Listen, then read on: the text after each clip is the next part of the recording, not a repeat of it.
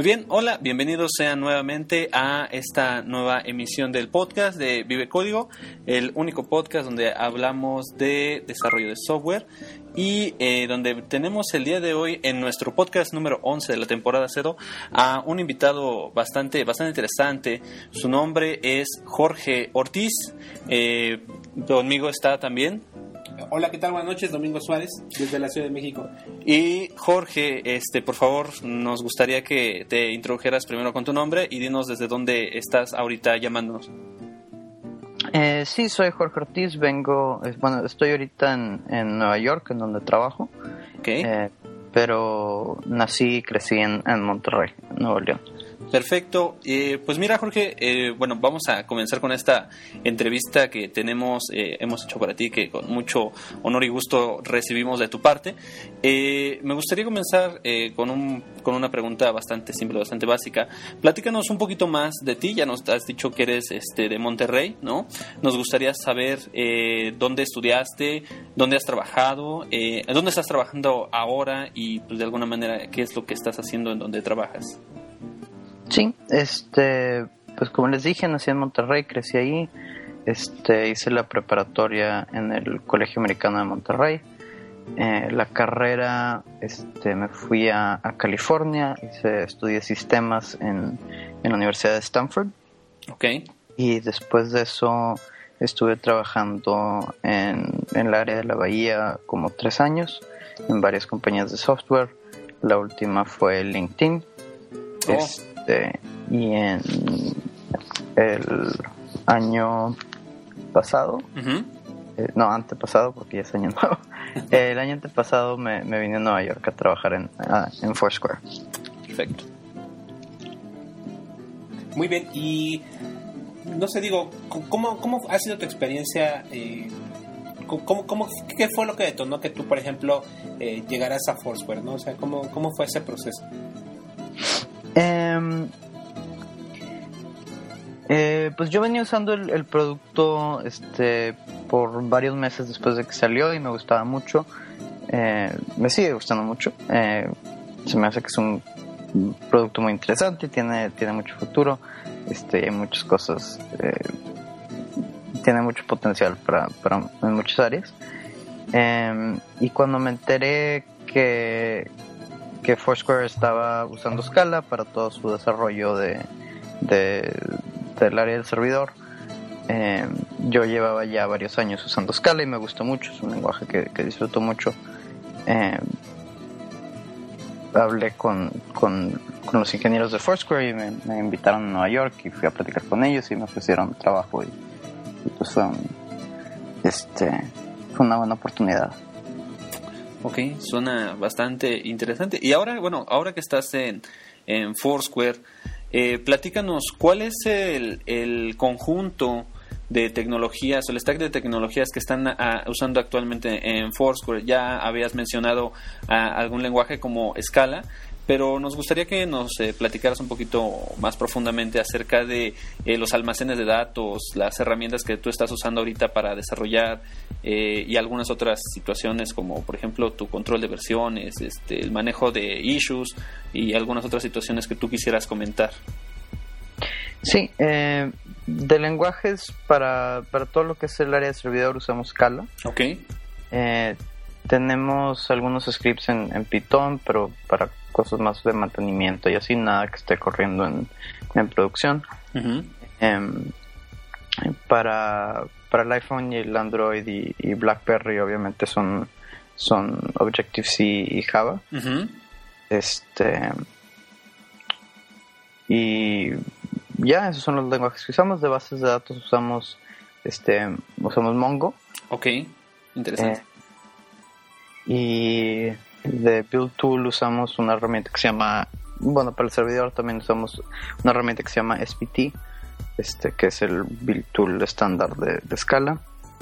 Em, para este desarrollo usamos, eh, pues, gente usa cosas diferentes, mucha gente usa IntelliJ, eh, mucha gente usa Emacs o OBI, este, y hay gente que usa TextMate o, Sublime. Este, está, está bastante esparcido, puedes usar cualquier cosa. Em, para integración continua usamos este Jenkins, para control de versiones es Git, eh, Issue Tracker, este, usamos Fogbugs, eh, para deployment tenemos nuestro propio sistema que desarrollamos. Ok. ¿Qué más falta? Digo, no sé, algún otro que tú quisieras comentar o agregar. Este, ya, ya comentaste los CIDES. Este, no sé. mm, ¿qué, qué, sistema operativo usas? Eh, yo uso Mac. Ok. Este, la mayoría de los ingenieros, casi todos los ingenieros usan Mac. Ok. Eh, hay un par de ingenieros que usan Linux eh, y un par de gente en el área de Business Development que usa Windows. Ok. Ah, muy bien. A mí me llama muchísimo la atención la parte de Scala. digo, También soy un, entusiasta desarrollador de Scala.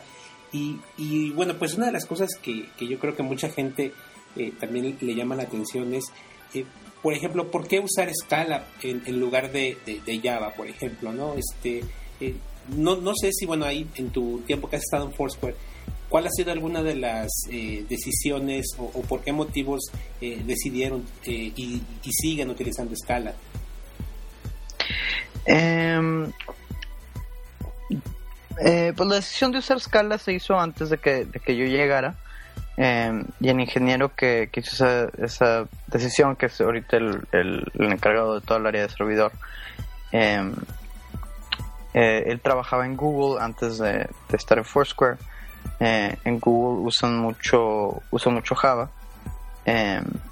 y él, eso era lo que él había usado más en, en su en su carrera. Em, y pues tiene un este pues el, el- este la máquina virtual de Java es, es una este pues es un runtime muy muy bueno tiene muy buenas este, características de performance y de, gente que sabe mantenerlo y, está- tiene muchos ya décadas de de tuning y de performance y de muchas cosas que, pues que son muy útiles cuando estás corriendo un, un sitio del tamaño de Foursquare o de Google. Em, pero el lenguaje de, de Java pues ya tiene pues como unos que 15, 15 años, 15, 20 Más o años. menos, sí. Em, y pues hay muchas cosas que pues que son medio limitantes que que no el lenguaje no ha cambiado mucho desde la versión 5 que salió ya hace muchos años. El lenguaje no ha cambiado casi nada. Em, y, y pues eso está cambiando, digo, hay propuestas para, para agregar ciertas cosas a Java y, y así, pero pero pues tarda, es un proceso muy burocrático y tarda mucho tiempo y de aquí a que cambie pues van a ser muchos años. Em, y entonces cuando cuando empezó a, a escribir, bueno, Foursquare originalmente fue escrito en, en PHP por Ok. por nuestro por nuestro fundador Dennis Crowley que, que no es un ingeniero digo sabe programar y puede hacerte una aplicación con PHP y con MySQL que fue lo que hizo eh, pero no no era un sistema que iba a funcionar para para muchos usuarios digo era un prototipo. Eh, pero ya que o sea ya que fue probado el prototipo y ya que estaba agarrando tracción la, la aplicación eh, contrataron a, a, a Harry Hyman, que es nuestro este encargado de, de ingeniería, y, y pues él sabía que iba a tener que reescribir todo el código de PHP, porque no, pues ese código era un... Digo, Dennis es el primero que te va a decir que era un mugrero. este... eh, entonces pues tenía que reescribir todo el código, ya sea en PHP o en otra cosa. Entonces el, Harry se puso a investigar pues qué otros qué otros lenguajes eran eran aptos para, para una aplicación de web y pues vio Ruby vio Python y, y, y Java este y Java era lo que tenía más experiencia y, Ruby y Python pues es lo que estaba de moda eh, en ese entonces. Eh, y, él yo creo que tenía este tenía una preferencia por un lenguaje que sea que fuera compilado estático. Eh, por su experiencia en Google que tienen pues muchos de miles de ingenieros eh, son pues, es un código muy grande y, y para mantener un código de ese tamaño con tantos ingenieros eh, es muy útil tener un, un lenguaje estático compilado que te pueda dar ciertas garantías de, de, cómo se está comportando tu código relativo al código de, las demás personas. Em, y, y, también pues te da la ventaja de que tienen muchas, este, o sea, tu IDE puede, pues puede accesar información sobre las funciones que estás usando y sacar documentación y así. Em, que es más fácil con un lenguaje, con, con un lenguaje que te dé información estática sobre el código. Em, entonces, pues considero Ruby Python, pero por ser lenguajes dinámicos yo creo que no, no, se, le, no se le pareció tanto la idea. Em, y terminó viendo Scala y le gustó mucho. Este, tiene muy buen interop con, con Java, puedes usar cualquier biblioteca de Java, puedes hacer cualquier cosa que pueda hacer Java.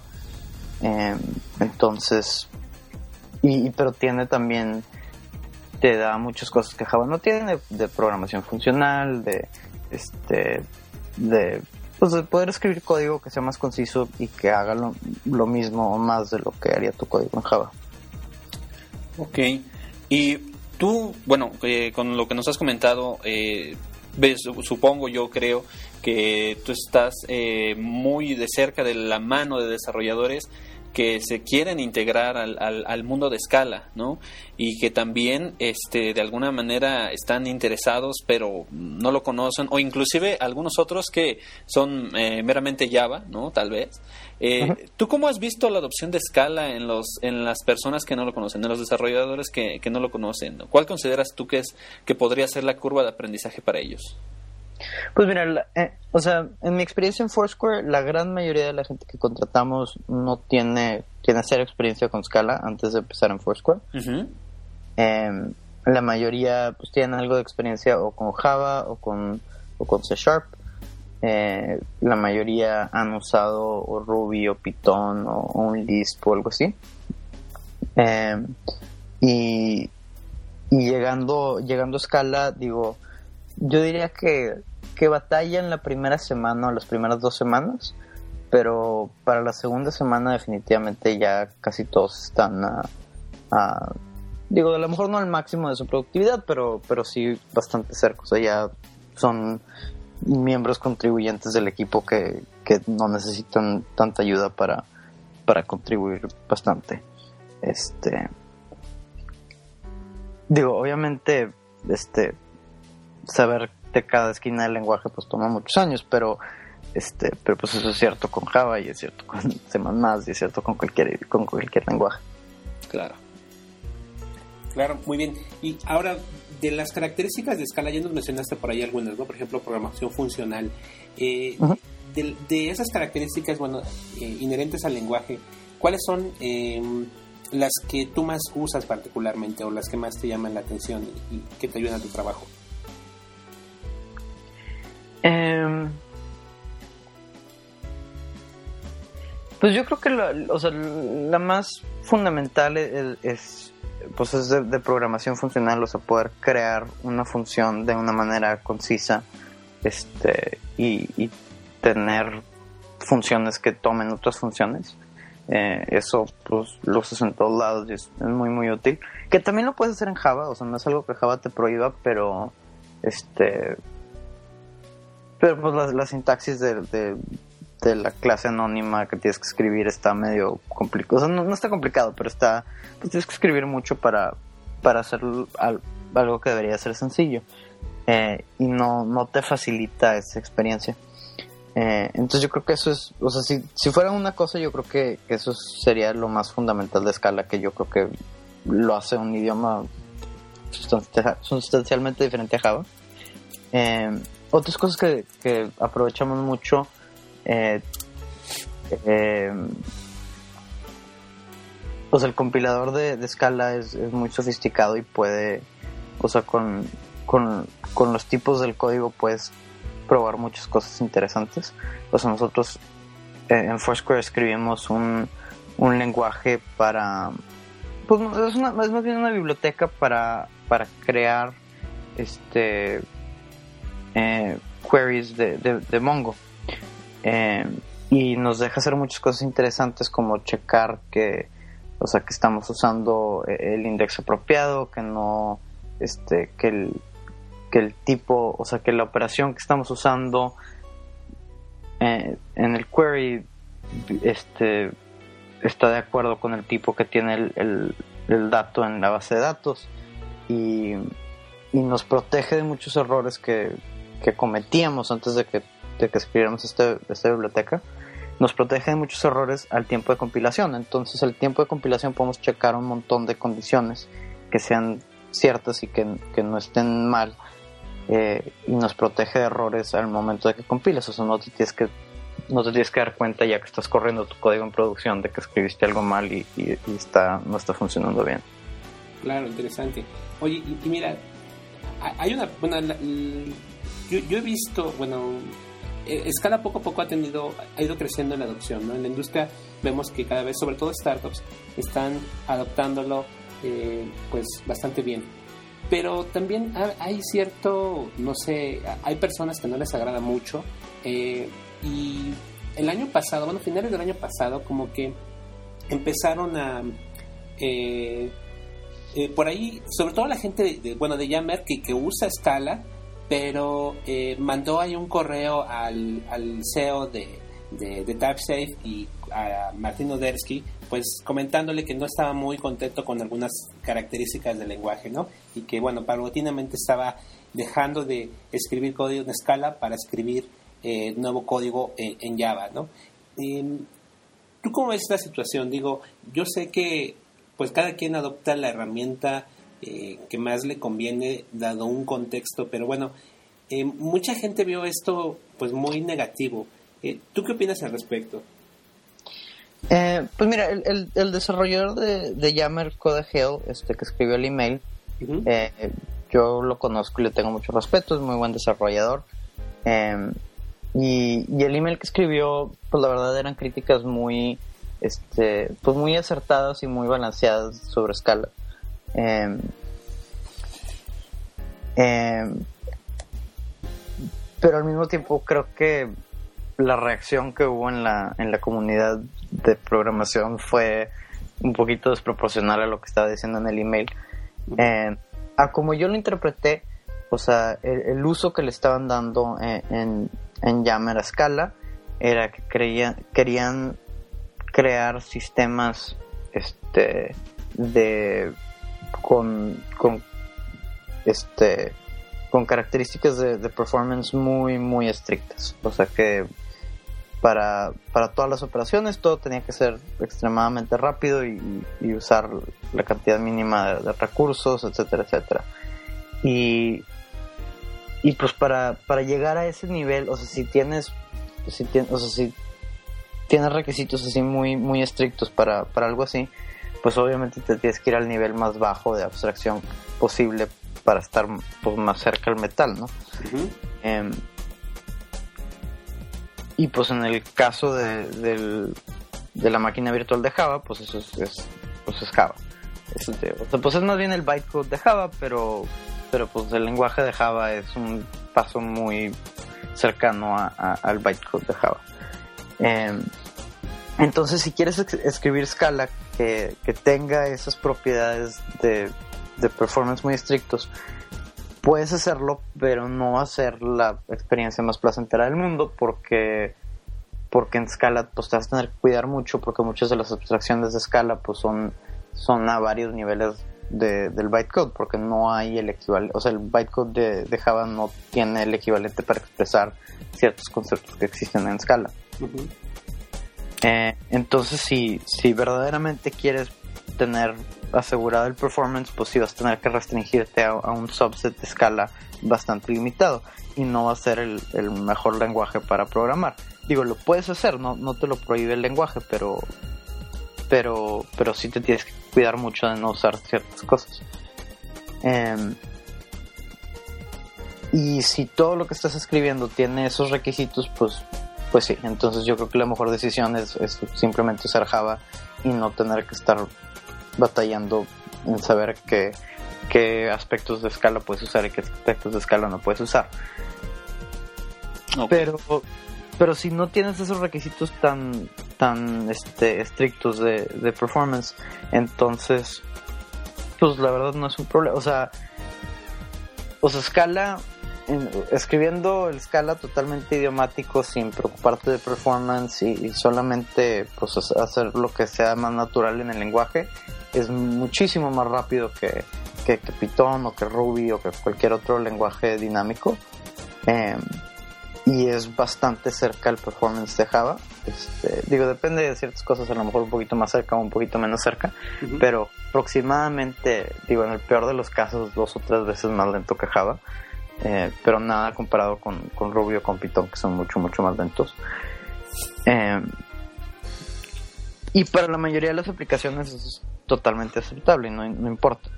Em, pero para ciertas aplicaciones, como lo que estaba haciendo Yammer, pues no, no era aceptable eso para ellos, entonces se tenían que restringir a, a, un, a una porción de escala muy pequeña que es la que se traduce directamente a bytecode sin tener muchos, este, pues sin tener mucho, este, penalty de, de abstracción. Ok. Ahorita que mencionabas acerca de Scala y de Java y de toda esta controversia que hubo, este, ¿tú actualmente eh, usas algún otro lenguaje sobre la máquina virtual de? Ya nos habías hablado que este, tenías experiencia en otros lenguajes, pero eh, específicamente sobre la JVM, eh, ¿actualmente desarrollas en algo más o desarrollaste en algún otro lenguaje para la JVM? Pues he hecho mucho Java este, antes de, empezar a usar Scala toda mi carrera profesional, o sea, toda mi, vida profesional había usado Java.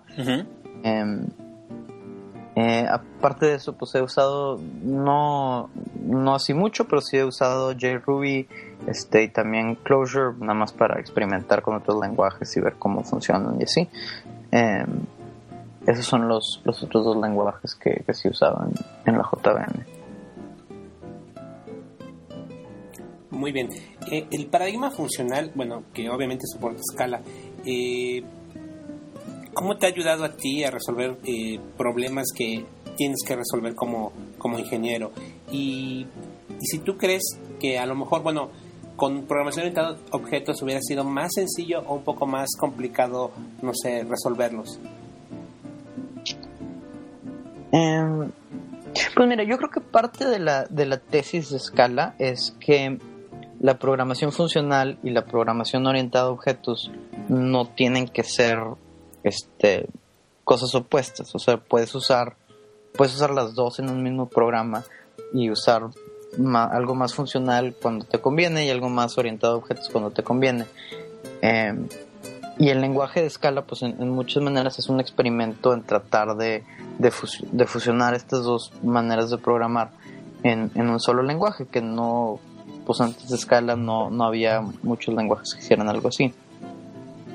Eh, y Scala pues es un lenguaje muy pragmático, o sea, te deja, si quieres ser totalmente funcional y no tener nada orientado a objetos, puedes hacer eso. Y si quieres ser totalmente orientado a objetos y no tener nada funcional, también puedes hacer eso.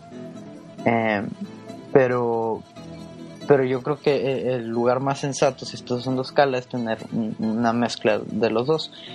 Eh, y, y sí, o sea, hay, problemas para los cuales la programación funcional es mucho más adecuada y hay problemas para los cuales la programación orientada a objetos es mucho más adecuada. Y, y pues el chiste es, encontrar, o sea, saber cuándo usar cuál.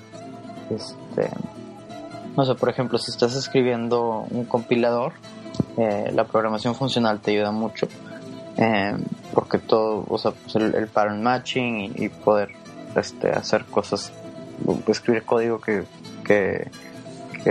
tome funciones y así, eso te, ayuda mucho para, para manejar los árboles que, que, usa un compilador. Eh, y si estás escribiendo un sistema, por ejemplo, gráfico, que tienes que dibujar cosas en la pantalla, eh, la programación orientada a objetos es pues queda mucho mejor porque tienes una función que van a hacer todos los objetos, que es pintarlos en la pantalla, pero tienen muchos diferentes tipos de objetos que el botón y el slider y el, esto y el otro. Em, y, pues para eso usar programación orientada a objetos tiene más sentido. Y, y pues sí, o sea, en, en Foursquare usamos ambos, este, o sea, no somos ni puramente funcional ni puramente orientado a objetos. Eh, y aprovechamos mucho la, la, mezcla de los dos. Ok. Eh, por alguna eh, por alguna razón actualmente llegas aún a programar en, Java, es decir, este aún tienes problemas que estás resolviendo con Java o eh, tienes pensado hacer alguna funcionalidad en Java o, o la has hecho actualmente y, y pues digo supongo que eh, a veces con tanto tiempo que has desarrollado en Java y ahora probando las bondades de escala, debes de tener algún tipo de sentimiento cuando regresas a programar en Java, ¿no? No sé, ¿es tu caso? ¿Aún, aún programas en Java y te sientes cómodo con ello? Eh, mm, de vez en cuando sí regreso a Java tantito. Este, por ejemplo, si tengo que, si estoy usando un, un este, una biblioteca open source de que escribe alguien más y lo escribieron en Java y yo lo estoy usando desde Scala y quiero arreglar un bug o algo así, este, pues sí me pongo a escribir, escribir Java, pero, pero no muy frecuentemente. Em, y, y pues cuando regreso, pues digo, esta es mi experiencia, me hace que también la, la de mucha gente que programa Scala, este, e, e, es muy frustrante regresar a, Java y no tener todas las cosas a las que ya te acostumbraste en escala. Este, o sea, no tener la, el, este, el type inference y no tener este, funciones como objetos y no tener este, traits, este, y muchas otras cosas. Es, es em, pues, me, me, frustro mucho cuando regreso a Java y tengo que, tengo que hacer todo esto por mi propia cuenta. Ok. Muy bien. Eh, ahora vamos a cambiar un poquito el tema y vamos a hablar un poquito de, de, Mongo, ¿no? Eh, eh, en tu experiencia, ¿por qué usar Mongo? Y este o, o, cuándo recomiendas este usarlo? Em, em, buena pregunta. Este Pues mira, depende de muchas cosas. Eh, la base de datos es una, pues para cualquier aplicación es una decisión bastante importante y, y, tiene muchas implicaciones para, para muchas otras cosas. Eh, y, es un costo muy grande cambiar de base de datos después, entonces digo, cualquier decisión que tomes en este en esa área tiene que ser bastante considerada. Em, eh, nosotros, Foursquare, por ejemplo, empezó usando MySQL este, por razones no muy interesantes cambiamos de MySQL a Postgres. Este, no fue un cambio necesario, pero en el momento era el adecuado. Este, estuvimos con Postgres mucho tiempo eh, hasta que llegamos al límite de, lo que puede hacer una, una máquina sola con Postgres. este, todo lo tenemos costeado en, Amazon con, con S2 Em, y teníamos la instancia más grande que nos da S2 y teníamos Postgres ahí y tenía absolutamente todas nuestras bases de datos y, y, estaba llegando al límite ya de, lo que podía dar esa máquina. Em, entonces sabíamos que teníamos que, pues que definitivamente que particionar nuestros datos em, y y pues la pregunta era, pues hacer eso en Postgres o hacer eso en otra base de datos. Em, y en Postgres, pues no, Postgres en sí no te da facilidad para particionar tus datos a través de muchas máquinas. Eh, digo, lo puedes construir tú por tu propia cuenta encima de Postgres, pero, pero pues entonces estás creando tu propia base de datos distribuida y pues nosotros somos una compañía que hace aplicaciones para consumidores, no somos una compañía que hace bases de datos. Entonces no queríamos este no queríamos tener que escribir nuestra propia base de datos y mantenerla y, hacer todos los errores que hace alguien cuando está haciendo una base de datos distribuida y y, y, pues vimos MongoDB y nosotros conocemos a los este a los desarrolladores de MongoDB trabajan también aquí en Nueva York este y este, respetamos mucho lo que están haciendo y ellos pues ya, ya habían empezado a atacar este problema de cómo particionar tus datos a través de muchas máquinas. Eh, y pues la verdad cuando empezamos a usar Mongo no estaba listo todavía para, para lo que eventualmente íbamos a necesitar, pero estaba progresando muy rápidamente eh, y teníamos mucha confianza en la dirección en, la que estaban tomando este a, Mongo. Em, entonces decidimos usarla y, migramos todos nuestros datos de, Postgres a Mongo, que tomó, pues digo, la mayoría nos tomó como seis meses, entre tres y seis meses, pero pero las últimas migraciones no las terminamos hasta hace hasta hace un par de meses, o sea, en verdad estuvimos más de un año migrando migrando cosas de, de Postgres a Mongo. Digo, ya al final no era tan crítico y no importaba tanto, entonces nos tardamos más de lo que nos debimos de haber tardado. Pero, pero pues sí fue un proceso muy largo y, este y, muy costoso, em, porque pues tienes que, pues afecta todo el código, o sea, tienes que cambiar absolutamente todo lo que estás haciendo, todo lo tienes que ser diferente. Em, pero, pero nos, nos sirvió muy bien, o sea, cuando o sea, cuando empezamos, empezamos con solamente una máquina de Mongo y, este y una máquina de Mongo comprada con una máquina de Postgres nos daba este nos nos aguantaba mucho más la máquina de Mongo con o sea con los mismos datos daba para pues para muchísimos más requests y más rápido. Entonces antes de que de que particionáramos nuestros datos ya nos estaba dando beneficios. Este, y ya después de que empezamos a particionar, pues este, estamos aprovechando todo el trabajo de open source que está haciendo este, el equipo de, MongoDB. Y, y, pues no lo tenemos que hacer nosotros, que es lo que hubiéramos tenido que hacer con Postgres. Em, y, la verdad es, es, es, una tecnología muy, este, muy bonita, muy interesante, muy fácil de usar. Este, de repente la configuración puede estar un poquito enredada, pero pero normalmente eso es para, para usos más avanzados que la mayoría de la gente no, va a llegar.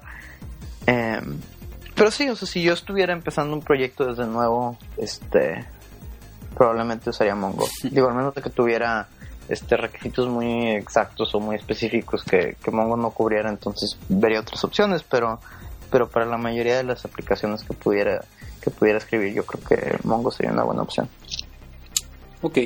Eh, ya nos has mencionado un poco del conjunto de tecnologías que, eh, eh, que están usando y que han venido usando actualmente, inclusive un poquito de la historia de, de esas historias de terror de migración. Este, y me gustaría saber, o nos gustaría saber en este momento, ¿qué otras tecnologías están pensando agregar al stack que tienen actualmente, ¿no? Digo, tanto tecnologías o herramientas o cosas eh, que ustedes creen o consideran que hacen falta con requerimientos futuros o con requerimientos que tienen ahorita o cosas que ustedes este, están proyectando. Em, buena pregunta. Em, ahorita em, pues hay varias tecnologías que estamos agregando a nuestro código. Ok. Eh, una es este. Eh, una se llama Closure, que es el, compilador que escribió Google. Es un compilador de, JavaScript a JavaScript. Em, y pues básicamente te da este, lo que hace es que te da muchas de las ventajas de, un, de un lenguaje estático en, JavaScript, que es un lenguaje dinámico. Este, o sea, es un programa que corre y, lee tu código de JavaScript. Te puede decir, pues, ciertas cosas, ciertas clases de, problemas los encuentra nada más leyendo tu código sin que lo tengas que correr. Eh, y te avisa dónde estás cometiendo errores. Eh, te deja pues tener un, un, estilo muy un estilo muy específico para cómo escribir tu JavaScript JavaScript pues, se, da para, muchos diferentes estilos que puedes usar. Eh, y algunos pues, son más seguros o menos seguros este, que otros cuando estás trabajando con, un equipo muy grande. Em, y, y pues nos, nos ha estado ayudando mucho. Y también el, compilador de, de Closure de Google puede este, puede hacer ciertas optimizaciones a tu, a tu JavaScript, este, puedes, puedes tener muchos archivos separados de, código de JavaScript y, y, luego cuando, cuando te lo compila solamente agarra el código que necesitas de cada uno de los archivos y el resto del código lo tira y te hace un, un, archivo muy comprimido de, solamente el código que necesitas correr en esa página. Este, entonces tiene muchas ventajas para, pues para, para código. O sea, si usas bibliotecas como jQuery o cosas así, em, muchos se tienen que preocupar por, por qué tan grande es la biblioteca, porque entre más código le agregues, pues más, más tienes que bajar del internet cuando, cuando ves una página que usa jQuery. Eh, y la ventaja que te da Clojure es que pues, la biblioteca puede ser tan grande que como quieras y solamente va a bajar específicamente el código que vas a usar para esa página. Entonces no importa cuánto código tenga tu biblioteca, sino más bien importa cuánto código está usando la página que escribiste. Em, y es una ventaja muy, muy buena. Eh, otra tecnología que estamos empezando a adoptar es este Thrift, em, que es este un sistema de este em, de intercambio de datos para sistemas distribuidos que, que escribió Facebook, que está basado en un sistema que se llama Protocol Buffers que escribió Google. y pues estamos empezando a, a tener una arquitectura un poquito más este, orientada a servicios y, pues con esa arquitectura pues necesitas poder intercambiar datos y, tener este, interfaces este, entre, entre tus diferentes servicios y para eso vamos a usar Thrift. Muy bien, bastante interesante. Eh, actualmente en tu, en tu equipo de trabajo, ¿con cuántas personas este, trabajas y cómo, interactúas con ellos? ¿Cómo, ¿Cómo es el ambiente ahí en Foursquare? Eh, pues ahorita eh, en toda la compañía somos un poco más de 100, 100 empleados. Em, tenemos dos oficinas grandes, la, la, matriz es en Nueva York, en donde tenemos como 60, 65 personas. Y tenemos otra oficina en San Francisco, en donde tenemos como 25, 30 personas. Eh, y el resto tenemos este, empleados distribuidos en el resto del mundo. Em, el equipo de ingeniería, este, pues yo creo que somos como 50 ingenieros más o menos. Este, como 30 son del servidor, 30, 35 son del servidor y otros 15 son de, de, los clientes de móviles, del iPhone y del BlackBerry y del Android. Este, en el área del servidor, que es donde estoy yo, tenemos este, varios equipos de como 5 o 6 personas cada uno. Eh, bueno, no, ahorita ya son más bien como 7 o 8 cada uno. Em, que se encargan de diferentes aspectos del código del servidor. Em, y, y cuando, cuando tenemos un proyecto, este, normalmente se junta un equipo en donde hay pues uno o dos ingenieros de servidor, uno o dos ingenieros de, cliente móvil, este un diseñador, un este product manager, este alguien de negocios, o sea, vaya todas las áreas funcionales que, tienen input en este en el proceso de desarrollo este se crea un equipo pequeño y ese equipo dura pues hasta que se termine el proyecto Em, entonces, pues normalmente estoy. Este. Pues depende del proyecto y de cuántos proyectos tenga al mismo tiempo, pero normalmente estoy interactuando con, como 5 o 6 personas eh, de, día a día. Ok. Este, yo me, me gustaría preguntarte cuáles eh, han sido los problemas que tú has encontrado eh, en Foursquare que no has encontrado en ninguna otra aplicación que desarrollaste antes. Eh, y esto va eh, en el sentido de que, eh, como tú dijiste hace rato, ¿no? tú estás desarrollando un, un, servicio que no, digamos, como tal, no es este empresarial del todo, ¿no? Este, sino es un, es un target, es un mercado totalmente diferente a lo mejor a lo que podría ser algunos otros eh, mercados o algunos otros este, productos. Eh, ¿Cuáles han sido los problemas que tú has tenido o que has encontrado en Foursquare que no has visto o que no has encontrado en alguna otra aplicación que hayas desarrollado antes? Eh, ¿Como problemas de, ingeniería o problemas de...? De ingeniería o de negocio, bueno, eh, sí, eh, de, ambos. pues es que, bueno, de todo. Em, yo creo que lo, más difícil que, me ha tocado, que no, he vivido en ningún otro lugar, es pues es el, crecimiento que estamos manejando. O sea, la aplicación ha crecido muchísimo este, y muy rápido en el año y medio en el que yo he estado trabajando en Foursquare. Em, y, y pues manejar ese crecimiento pues es, es, difícil. Em, o sea, los primeros seis meses que estuve en Foursquare pues era este, lo más rápido posible mover cosas de, Postgres a Mongo porque si no se iba a caer todo el sistema y no iba a funcionar nada. Eh, simplemente para, porque estábamos en ese entonces, pues cada, cada tres o cuatro meses estábamos duplicando todos nuestros números. Este, y, y pues con eso viene, o sea, el problema de crecimiento te, te afecta en muchas áreas que, que, pues que yo no, no, se me hubiera ocurrido antes. Este, pues una es, en la, pues en la escalabilidad del, del sistema que estás escribiendo. Eh, otra es pues en que tienes que tener procesos porque no nada más está creciendo tu el uso de la aplicación sino que está creciendo tu código también de manera bastante rápida porque pues, está creciendo el equipo. Este, entre más crece el equipo más crece el código.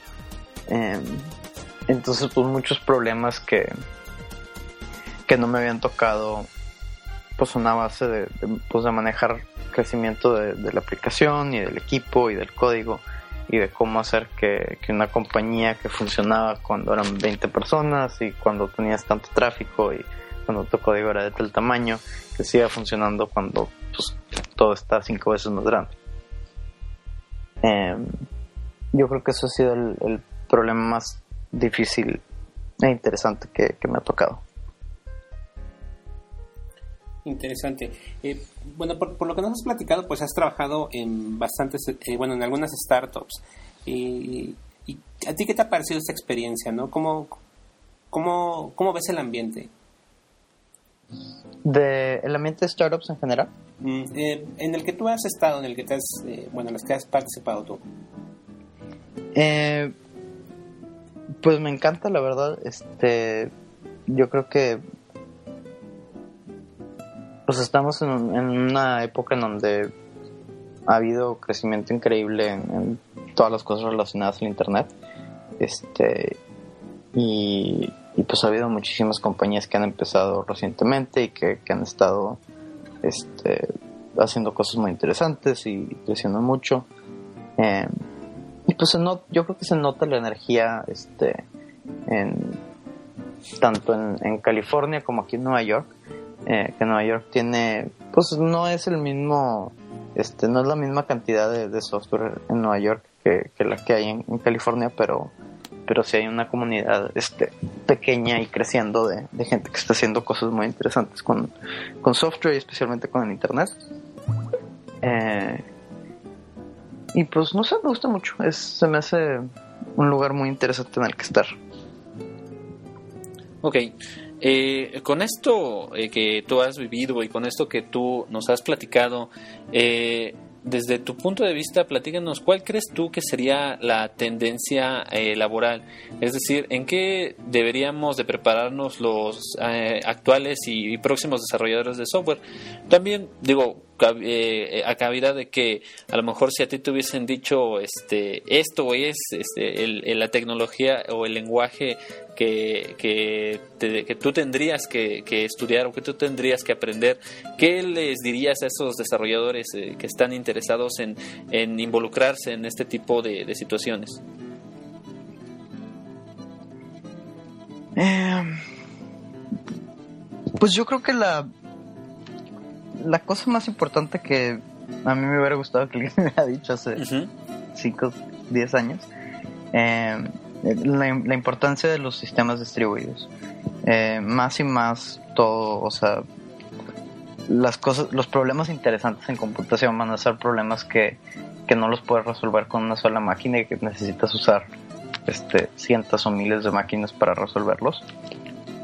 Eh, y pues eso tiene pues, pues muchas complicaciones y muchos problemas muy interesantes que, resolver para, pues para poder fácilmente construir sistemas que funcionen a esa escala este usando pues, por las herramientas que hemos usado para, para construir programas este, tradicionalmente pues no ya no funcionan a, a, una escala de sistemas distribuidos y, y pues yo creo que hay, muchos problemas y muchas oportunidades muy interesantes para, para el futuro de este de, de la industria interesante qué bien me, agradezco eh, digamos, eh, supongo que Foursquare constantemente está contratando eh, ingenieros.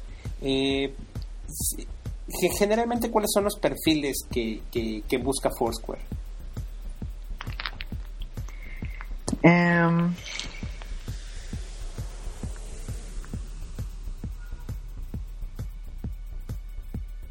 buscamos gente, más que nada buscamos gente que tenga este que tenga un entendimiento de pues de los problemas fundamentales de, computación. O sea que sepan cómo cómo funciona una computadora cómo hace lo que hace este o sea cosas ah, o sea pues sí de los de los fundamentos de, todo lo de todo lo que hacemos. O sea no nos importa tanto una tecnología específica o, una experiencia específica eh, y, más pues que tengan que tengan un entendimiento fundamental de, de, cuáles son los problemas que trata de resolver este la computación. Em, y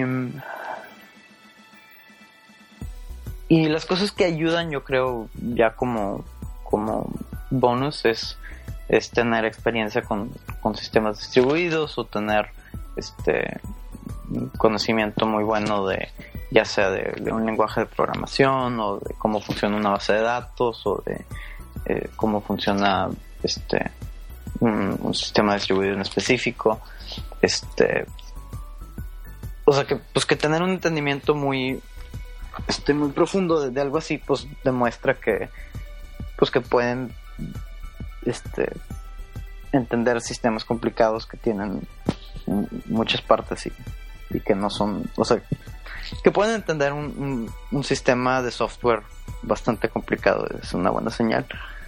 Em, y obviamente que, pues, que sean trabajadores y que este no sean malas personas y y así. ok, ya para terminar, este, no sé si hay algo más que tú quisieras agregar, este, como tu opinión personal o como algún tipo de recomendación. Digo, obviamente también vamos a recomendar que se metan a forcecourse.com ¿no? y se, se, agreguen y se inscriban. Pero ¿hay algo que tú quisieras eh, aportar o agregar a, a esta charla? Eh, no, pues fue un, placer este, y un honor. Eh, muchas gracias por, invitarme. No, pues no, de nada, el honor fue totalmente de nosotros, ¿no? Este, ¿Algo que tú quieras agregar? Eh, pues no, también agradecerte, este, Jorge. La verdad es que está bastante interesante la plática contigo. Eh, yo creo que las preguntas van a ser, van a generar mucho interés en, la gente que, que, escucha nuestro podcast. sobre todo porque eh, una de las cosas en las que nosotros particularmente estamos interesados es precisamente en difundir eh, nuevas tecnologías y nuevas eh, pues paradigmas de resolver los problemas que, bueno que, tenemos no y al menos en nuestro país y, en, y, en, cierta perspectiva que tenemos pues a veces detectamos cierta resistencia al cambio o cierta pues no sé, pasividad para aprender nuevas tecnologías y pues lo importante para nosotros es tratar de contribuir, pues bueno, este, eh, con la experiencia de las personas que, que usan la tecnología, ¿no? Entonces, pues bueno, pues muchísimas gracias por, por tu tiempo. Este, te agradecemos mucho, la plática estuvo bastante interesante. Generalmente el podcast lo hacemos en video, es la primera vez que lo hacemos en solamente audio, audio. pero pues te agradecemos muchísimo. No, a ustedes, muchas gracias.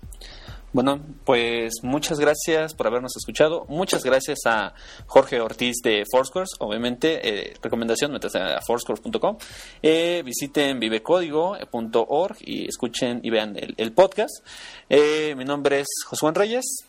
Y Domingo Suárez, saludos. Saludos, muchas gracias por habernos escuchado. Podcast número 11, temporada 0. Gracias y hasta luego.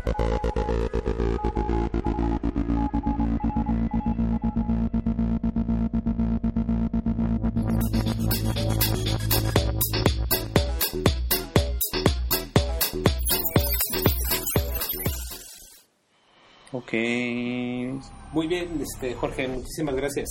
No, a ustedes muchas gracias. No, qué padre que, que, que pudiste atender esta, esta, esta conferencia. Te agradecemos mucho. No, no, muchas gracias por invitarme. Fue un, fue un gusto. Oye, Jorge, ¿qué hora tienes actualmente ahí? Diez y media. Diez y media. Sí, estamos una... eh, bueno, estás una hora a- adelante, sí, de hecho. Sí, una hora adelante. Ajá. Ok, perfecto. Muy bien. ¿Mañana qué horas te paras? Eh, mañana, pues, no sé, yo creo que como a las 8 por ahí. Como, pero como que no sé, o sea, ¿a qué horas entras a trabajar? Pues es que no tenemos horas fijas, es entra cuando quieras y sal cuando quieras, más o menos, con tal de que termines tu trabajo. Eh, pero, pero sí, ahorita vengo un poco desvelado porque supuest- salí de Monterrey el, el, el miércoles, pero me quedé atorado en Dallas la noche porque se fue mi conexión y no, no llegué a mi conexión. Mm, Pasé la noche en Dallas y luego me desperté a las 5 de la mañana para agregar, agarrar el primer avión a, a Nueva York. Entonces estoy medio desvelado. Eh, pero, pero no, la mayoría de la gente entra ent- a trabajar, yo creo que entre las 9 y media y 10 y media, probablemente. Nueve y media y diez y media. Entonces supongo que como que se ponen de acuerdo como para todos llegar, bueno, por lo menos este compartir ciertas horas de, de trabajo para este comentar algunos temas, ¿no? Sí, yo creo que, o sea, las horas, o sea, las horas en donde, en donde son las juntas y así que, que, que pues tienes que coordinar mucha gente, Ajá. son entre 11 y 3 de la tarde más o menos. Oh, ok. 11 y 3 de la tarde. Ah, pues sí. Horas, horas pico, rush hour. Sí. Sí, bastante. Ah, pues vientos, Jorge. No, pues muchas gracias. ¿Tienes tu familia en Monterrey? Sí, mis papás están en Monterrey. No estás casado, ¿ah?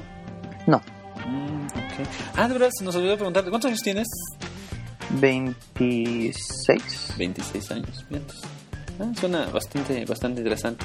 Bueno, pues muchas gracias, Jorge. Este, esperamos seguirte contactando. De hecho, seguramente, este, Diego, te vamos a mencionar acá en el, en el, en el podcast y en la entrada del blog y por ahí, este, seguramente algunos te van a estar, este, comentando y cosas así, ¿no?